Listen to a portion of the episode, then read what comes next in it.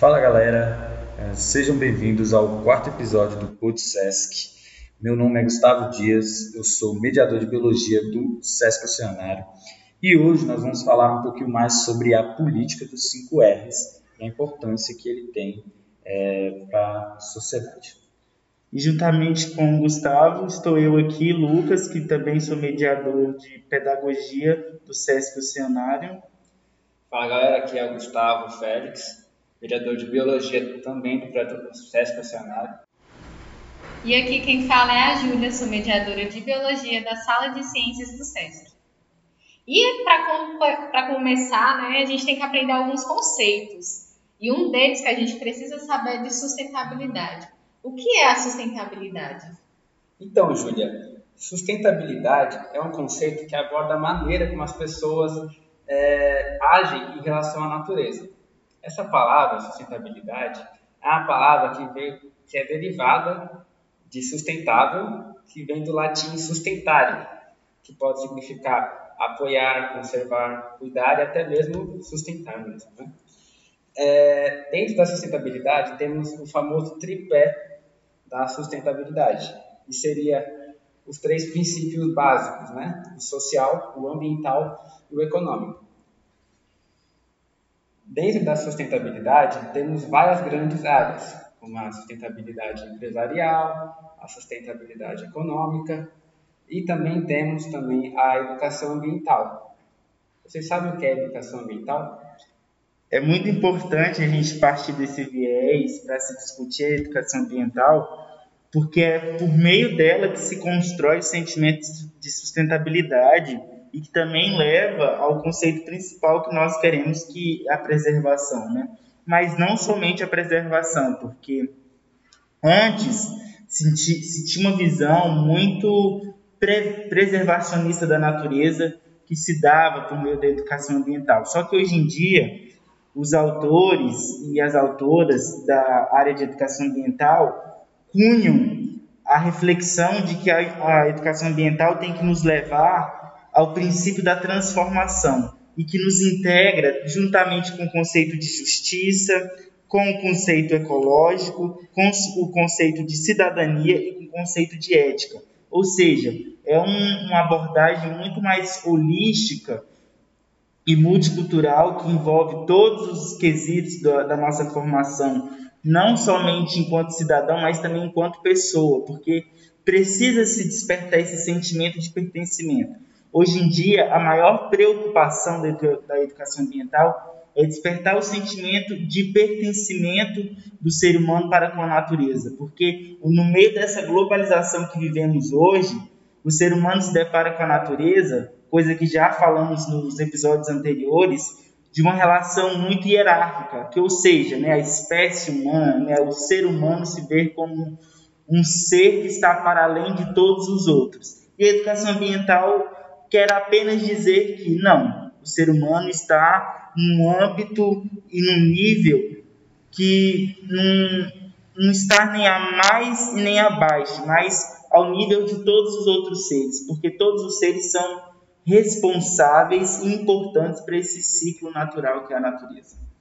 E vale lembrar também, né, gente, que essa sustentabilidade, quando a gente fala, não é somente sobre essa produção de lixo, mas como o Lucas estava citando, que é também o consumo desses recursos naturais e dos nossos bens materiais. Exato. E a educação ambiental também, querendo um pouco acabar com esse cunho preservacionista que se tem do passado, antes se tinha muito essa preocupação somente com o lixo, né? E quando se tratava de educação ambiental nas escolas, era muito aquele sentido de cuidar da hortinha, cuidar do jardim, e não é só isso. Educação ambiental para além de se cuidar e de lidar com as questões do lixo. Apesar que hoje nós vamos falar um pouco sobre os 5 R's, que é um pouco de lidar com a questão do lixo, só que essa é uma das vertentes que se tem dentro da educação ambiental. Isso não tem que se tornar eixo mas sim um meio condutor das discussões acerca dos problemas que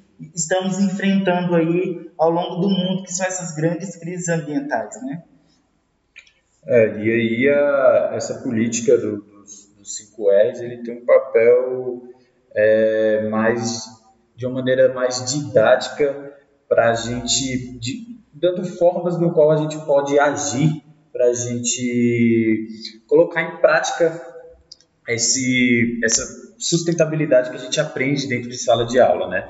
Não adianta a gente só ver o conceito das coisas, é, entender o conceito, mas a gente também tem que colocar em prática. E aí é que entra essa política dos 5 R's. E nada mais é do que é, reduzir, repensar, recusar, reutilizar e reciclar.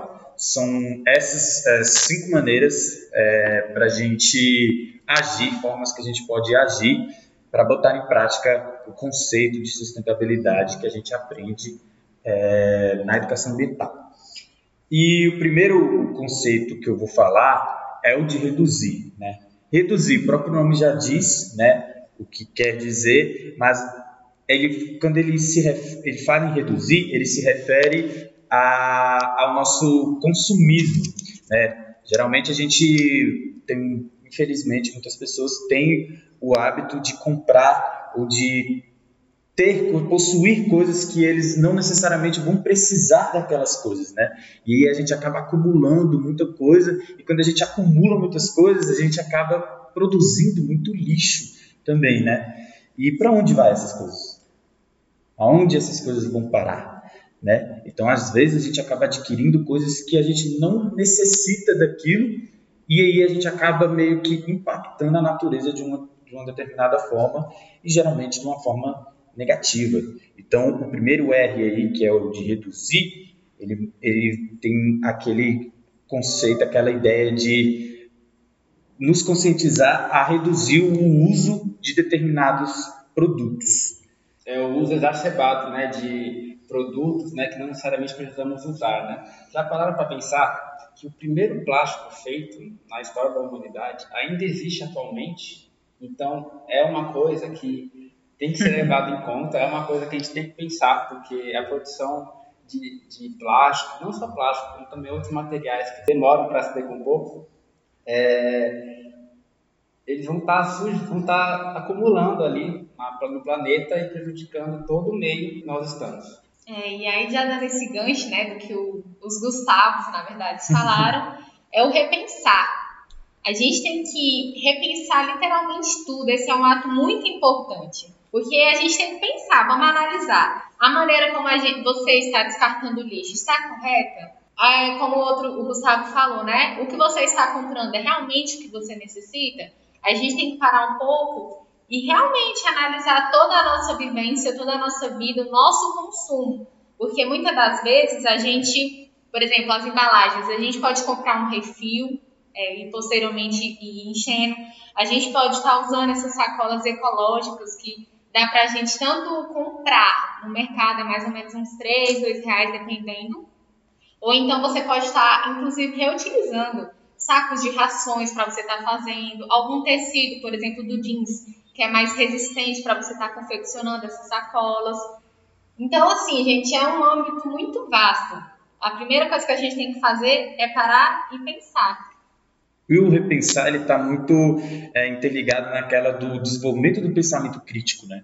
Para você meio que é, quando você vai comprar ou utilizar qualquer produto, você tem que repensar realmente, desenvolver essa criticidade para saber é, se, se aquilo está impactando ou não é, o meio ambiente. Uma coisa que a gente pode fazer no, no, nesse R de repensar é essa empresa que eu estou usando o produto dela, ela impacta diretamente na natureza? Ela tem uma política de desenvolvimento sustentável? A gente pode pesquisar essas coisas quando a gente for usar determinados produtos. Então, gente, o terceiro R seria o recusar, tá? E esse R ele envolve a ideia de recusar, sempre que possível, ações que possam, possam causar algum dano ao meio ambiente, né? Como, por exemplo, o ato de usar uma bicicleta ao invés de usar um automóvel, né? um carro, uma moto, né? É, seja também pela cobrança em receber produtos que sejam embalados com materiais sustentáveis. Então, você pode exigir, sim, de empresas que eles comecem a adotar embalagens mais ecológicas, né? É, até o exemplo que a Júlia falou agora há pouco, né?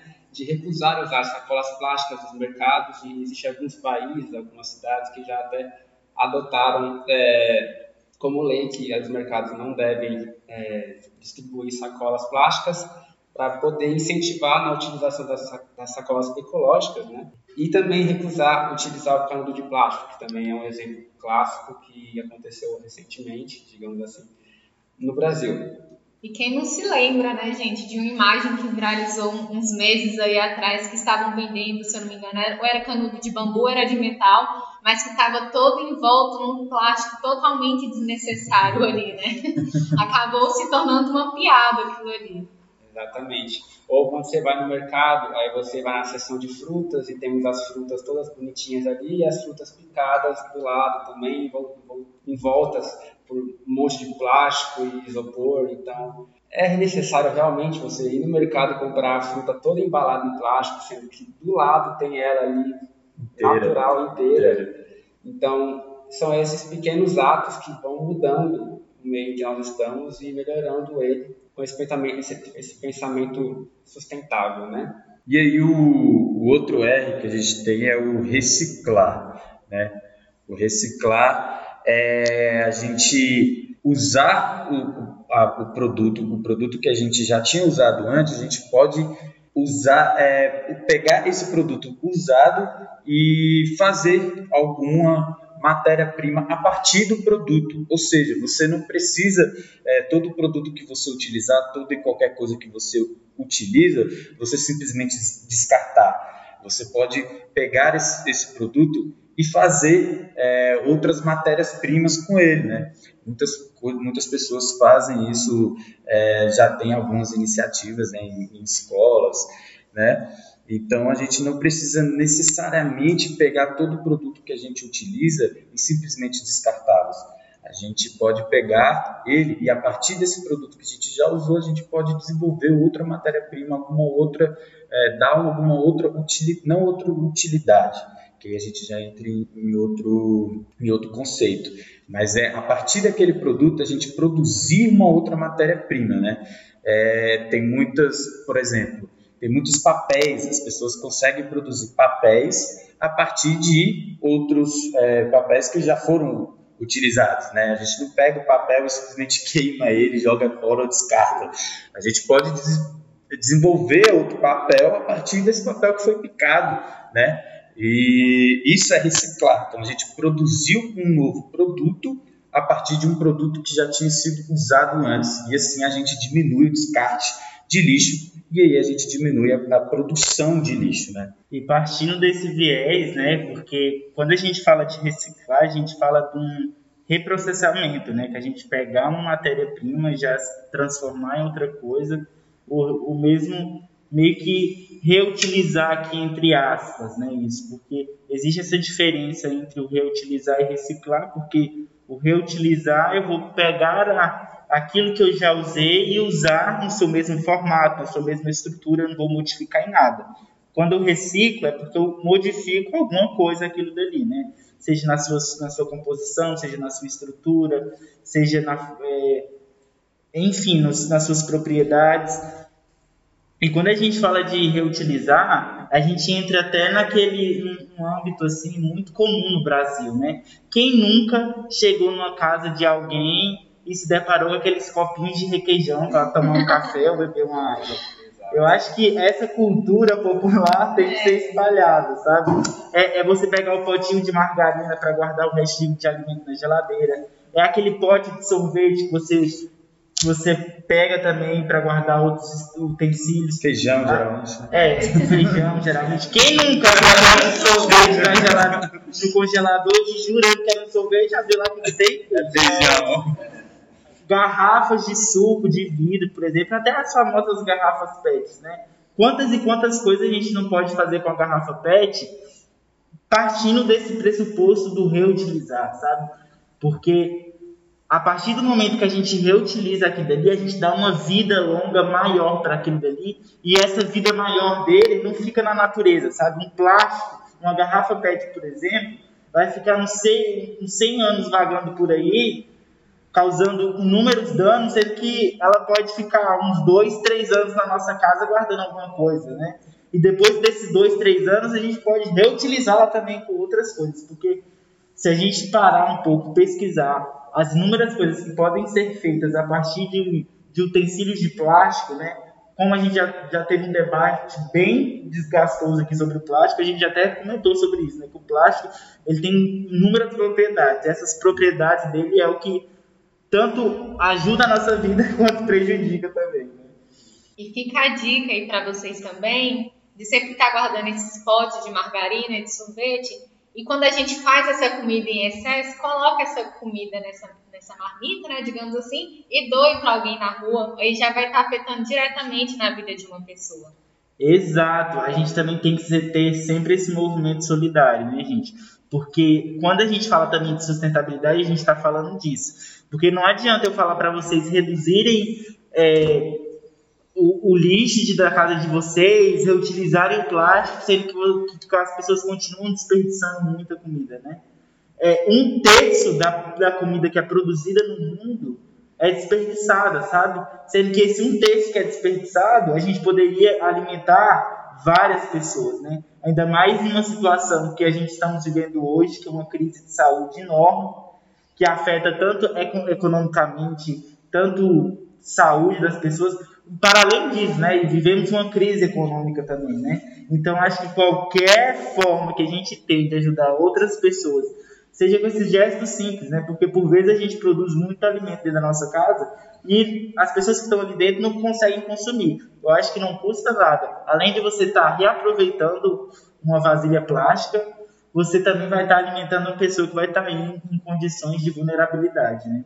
Só lembrando também, gente, que a ideia não é que você vire uma pessoa perfeitamente sustentável da noite para o dia, até porque são algumas regras, né, são hábitos que vão tomando forma no dia a dia, né? Então, a ideia é que a maioria das pessoas possuam esses hábitos diários de ter um, um olhar crítico, né, da, do seu consumo, exacerbado e ter um, é, um consumo mais saudável das coisas para poder aproveitar e utilizar esses R's de acordo com o que a gente acabou de falar, né? Ou seja, reutilizar, repensar, reduzir, reciclar e recusar à medida do possível. Exato. E a gente tem que encarar tudo isso como uma filosofia de vida, sabe? Porque no início o Gustavo até disse que é uma política, mas aqui trazendo uma reflexão, eu acho que tem que ser encarado muito mais como uma filosofia para se um dia virar uma política. Porque se fosse de fato uma política, seria uma delícia. Porque de fato a gente poderia dormir todos os dias e falar: nossa, o Estado vai regular isso de alguma forma. Nossa, que mundo sustentável. É, que mundo sustentável. E eu acho que quando a gente começa a encarar esses novos pontos de discussão no nosso dia a dia, a gente já vai incorporando isso ao nosso cotidiano e como diz Gouveia, uma grande educadora ambiental, a educação ambiental ela tem que se permear no nível, no nível da subjetividade. Ou seja, nós temos que ser afetados lá dentro de nós, né? E quando a gente faz esse movimento de busca, quando a gente vai ouvindo essas informações, quando a gente vai nos percebendo no mundo e percebendo que a gente faz parte desse mundo, né? E que não só estamos nele, a gente cria um movimento sim de filosofia de vida totalmente diferente que a gente tem. Mas então, gente, será que só existem esses cinco R's mesmo ou existem outros? Na verdade, essa família só cresce. A primeira vez que eu tive essa educação na escola só haviam três R's. Agora a gente citou cinco e no momento são dez. Os outros cinco são reparar, reintegrar, respeitar, responsabilizar-se e repassar. Desses que eu falei, o reparar é o reparar tudo que tem conserto, porque a partir disso a gente vai estar tá aumentando a utilidade desse objeto. Quando a gente conserta um móvel, quando a gente está remendando uma roupa ou alguma bolsa que rasgou, porque se é algo que a gente vai estar tá arrumando, ele ainda vai ser útil, não vai precisar ser substituído. O outro R é reintegrar, reintegrar a natureza que dela veio. O lixo orgânico, por exemplo, não tem nada de lixo. Dali a gente faz uma compostagem, tem até duas formas, né? O, com minhocas e sem as minhocas. para quem tem nojinho. Então, é tudo pesquisando, gente. Na internet tem aí que ensina a fazer essas formas de compostagem da maneira correta. E mais um R é o respeitar. Respeitar a vida, respeitar os seres vivos, as pessoas, o ambiente, a natureza.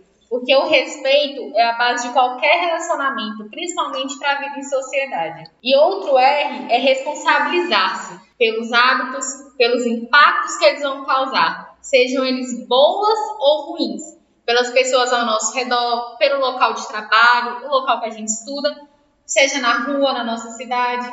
E mais um R seria o repassar, que é repassar o conhecimento, né, que pode ajudar a tornar o mundo melhor. O que a gente está fazendo aqui mesmo, por exemplo, esse podcast, a gente vai estar tá repassando esse conhecimento. E ao vocês compartilhar eles, vai estar tá fazendo isso também. E o que eu acho interessante dessa ampliação desses R's é que entra justamente no tópico principal da educação ambiental, que é exercer esse ponto principal da cidadania, da ética e da justiça, né? Porque todos esses pontos contemplam muito bem essas discussões que a gente vem, vem encarando e a gente para para pensar um desenvolvimento sustentável, né? Ter uma vida sustentável, porque primeiramente não existe desenvolvimento se não for sustentável. Né? Exatamente. Não tem, não tem como você ter um, um desenvolvimento que não for sustentável. Acho que se a gente falar muito, vamos dar spoilers do próximo episódio, né? Mas eu fico pensando, né? Como é que as pessoas cunham esse termo, né? Desenvolvimento sustentável. Eu acho que por si só ele já tinha que ser sustentável. Não, não se sustenta é. o desenvolvimento se ele, não, se ele não partir desse princípio de equilíbrio, né? Então, gente, é, esse foi o nosso assunto de hoje. Espero que que nossas reflexões contribuam para o dia a dia de vocês de alguma forma e que vocês coloquem em prática esses R's. Não só os 5, mas os 10, talvez os 15, talvez os 20, porque se a gente for procurar por aí, pesquisar, sempre tem mais um. Eu acho que quando se trata de conhecimento, e principalmente esse conhecimento de cunho que vai mudar nossas formas e os nossos hábitos diante ao meio ambiente, sempre é válido a gente integralizar isso na nossa vida e no nosso hábito de ver o planeta. Ficamos por aqui. Este foi mais um episódio do Podsesc e até mais.